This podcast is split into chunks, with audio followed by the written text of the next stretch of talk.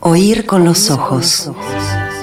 Un programa bajo los efectos de la lectura.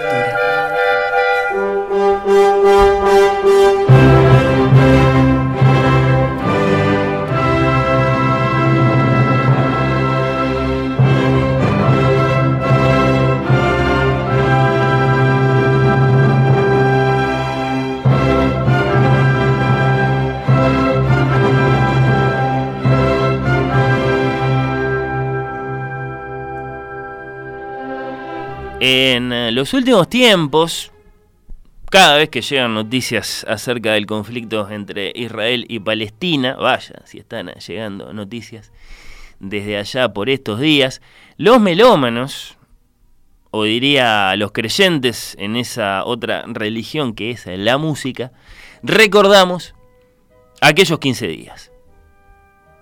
Dije aquellos 15 días. El momento es Agosto de 2005. A ver si alguno de ustedes se acuerda como me acuerdo yo. Agosto de 2005.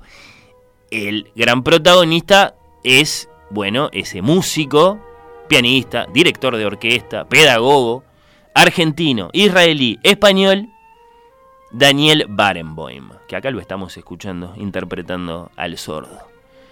Barenboim, ese tremendo porfiado, que insistió, e insistió, e insistió hasta que pudo interpretar a Wagner en Jerusalén. Se peleó con sobrevivientes del holocausto que estaban indignados porque esa era la música que los hacían escuchar en los campos.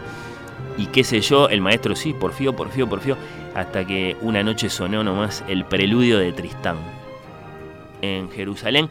El maestro, Daniel Barenboim, que acá, bueno, eh, interpreta la quinta de Beethoven. Un apóstol, de la música como fuerza cognitiva, reflexiva, conciliadora. Alguna vez se la llamó arma de construcción masiva. Eh, un poco demagogo a veces, bueno, puede ser, pero en general no, ¿eh? es un pesimista. Repito, el momento es agosto de 2005. Concretamente, el 7 de agosto de 2005 se presentó en el Teatro Solís de la mano de Daniel Barenboim. Fue la última vez que lo vimos como músico acá. Yo no sé si no fue la única, porque después estuvo por acá Barenboim, pero una vez que lo vino a ver al hijo. En acción, sí. Eh, la última vez seguro, no sé si no la única. 7 de agosto de 2005. Daniel Barenboim junto a la orquesta del Divan de Oriente y Occidente, la West Eastern Divan Orchestra cuyo nombre está tomado de un famoso poemario de Goethe muy paradigmático del encuentro entre esos dos mundos. Un gran proyecto este, del diván orquestal concebido y conducido por el maestro argentino israelí Daniel Barenboim y el filósofo palestino estadounidense Eduard Said en 1999 lo condujeron juntos un rato, Said se murió poco después. La flor de este proyecto es esta gran orquesta, la West Eastern Divan Orquestra, que es una orquesta formada en perfecta armonía por talentos musicales israelíes y palestinos. Se estableció en Sevilla, eh, bueno, desde algún tiempo también la forman eh, músicos españoles.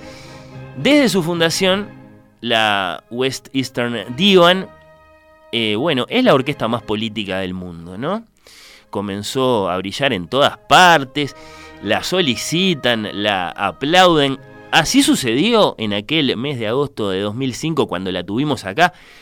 Por cierto que como parte de la temporada del Centro Cultural de Música en aquel momento, interpretando, entre otras obras, La Quinta del Sordo.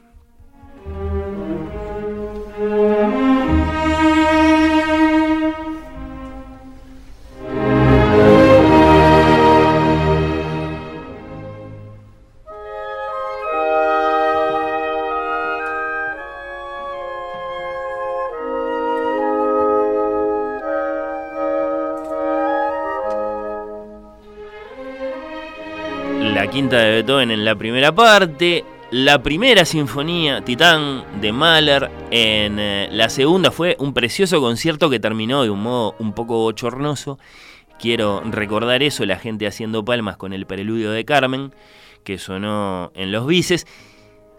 Digamos que cuando pasan esas cosas, la West Eastern Divan, bueno, se aleja un poco de su cometido esencial. Y por eso, por eso, por eso mismo, es tan tremendo lo que sucedió apenas 15 días después.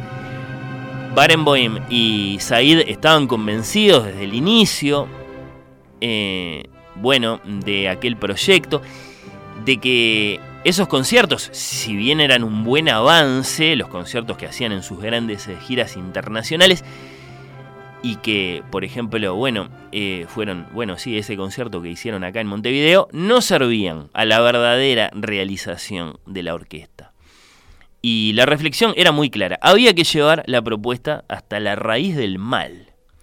De poco servía que, digamos, el, bueno, eh, copetudo público del Festival de Salzburgo, o el entusiasta de Montevideo, los aplaudieran a rabiar, como sin duda pasó acá, por la excelencia de la música, por lo noble de la dimensión simbólica entrañada, por esa formación de músicos israelíes y palestinos, había que concretar un concierto sobre el terreno real de sus desvelos.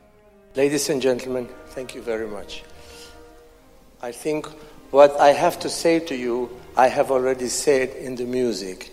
Nevertheless, if you will bear with me for just a few seconds, let me tell you that this orchestra of wonderful, intelligent, and courageous people from Palestine, from Israel, from Lebanon, from Syria, from Jordan, from Egypt, and from Spain, all of them very courageous people. You, of all audiences in the world, I don't have to explain how much courage it takes for each and every one of them to come and play with the other. This project that Edward Said and I founded in 1999 has been sometimes described in a very flattering way for us as an orchestra for peace, an orchestra that will bring this and that other feeling. Ladies and gentlemen, let me tell you something. This is not going to bring peace. You know that. The fact that these wonderful people play together here will not bring peace. What it can bring is understanding, the patience, the courage, and the curiosity to listen to the narrative of the other. This is what this is about. Busquen, los invito, el discurso completo mm, de Daniel Barenboim aquella noche. Barenboim y, Said, eh, Said se había muerto, como decía, eh, bueno, eh, unos años antes de este concierto, de esta noche de 2005, se había muerto en, en 2003. habían deseado mucho desde el inicio del proyecto que la orquesta, bueno, se presentara a tocar en Ramallah, capital de facto de Palestina, situada en Cisjordania, ahí a unos 15 kilómetros de Jerusalén, eh, en medio de una gran presencia militar israelí, como para llevar a un extremo ese gesto simbólico, el de hacer caer los muros, que sabemos nosotros.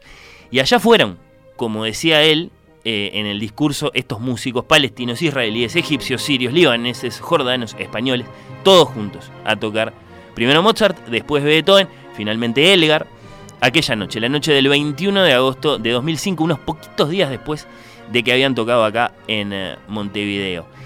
En Ramala, sin anunciarse, sin decir la hora del concierto, eh, eso era parte de la seguridad del evento, en medio de un imposible operativo, según cuentan las crónicas, que por supuesto, bueno, eh, contemplaba los nervios, los miedos, las preocupaciones de los músicos y de sus familias y si ocurría un atentado, y si las interpretaciones políticas de la iniciativa eran negativas, qué pasaba, qué pasaba, qué pasaba, bueno, todos llevados de la mano por la terquedad de este músico, de Daniel Barenboim, un pesimista, hay que decirlo, en cuanto a la guerra y a la paz, eh, está harto de tener que decir, este proyecto no es un proyecto para la paz, eh, pero que así todo está convencido de la importancia de reunir a estos jóvenes talentos provenientes de esa zona de, en conflicto eh, hace tanto tiempo para que a través de la música, bueno, a través de la, interpretación de las grandes obras del repertorio sinfónico y al máximo nivel, ¿no? Eh, bueno, propongan eso, un simple modelo de convivencia, de entendimiento, de pensar en el otro. Eh, él habla, bueno, de la posibilidad de comprender las diferencias en un proceso existencial que promueva la reflexión, el entendimiento, que busque la fuente de nuestro ser. Y, bueno, ahí lo escuchábamos, ¿no? Cuando se habla de este proyecto como un proyecto para la paz, eh, están cometiendo un error. La música, siendo importantísima, no puede traer la paz, lo sé yo, lo saben ustedes. Hay muchas cosas para hacer antes para poder hablar de la paz, la seguridad, la justicia. La música no puede ni dar eh, la justicia a los palestinos ni la seguridad a Israel. Lo que sí puede traer es, él lo dice así, una semilla de entendimiento. Y eso es lo que lleva por el mundo de esta orquesta, integrada originalmente eh, por uno de los hijos, de hecho, de Daniel Barenboim, hoy famoso, el violinista Mijael eh, Barenboim, lo hemos visto acá, sí. Bueno, el concierto se realizó en un contexto muy particular, como se imaginarán, en un edificio administrativo del gobierno de Palestina, y en un muy pequeño. Eh, auditorio todo más o menos en paz, dicen sí las, las crónicas. Había alguna pancarta ahí, Freedom for Palestine, eh, alguna cosa así. Eh, el público llenó la sala, los políticos en primera fila, muchas ovaciones el maestro que ofreció ese discurso del que escuchábamos un pedacito y que los invito a buscar, está por ahí muy difundido. Eh, se dedicó algún que otro momento muy lógico a recordar al ausente Eduardo Said. Y lo que más importaba acaso era la música, ¿no? interpretada por aquella eh, muchacha reunida todos juntos cerca de sus casas, en definitiva. ¿no? Eh, y, y, bueno, mm, como cada vez que le preguntan, Daniel Barenboim, por ahora, que sigue ahí, eh, bueno, insiste en esto de nosotros no podemos tener como meta eh, contribuir a la paz, no, no de un modo directo al menos. Lo que podemos es proponer esta semilla de entendimiento y esta, este, este, este espacio en el que, bueno, estos, estos muchachos eh, acaso pueden pensar un poco mejor en el otro, en el, en, el, en el que está enfrente. ¿No? Le preguntaron ahora, por supuesto, eh, a Barenboim, que está retirado de su actividad por temas eh, de salud, de su actividad como, como artista. Eh, habló de crimen escandaloso, refiriéndose al ataque de Hamas contra la población civil israelí.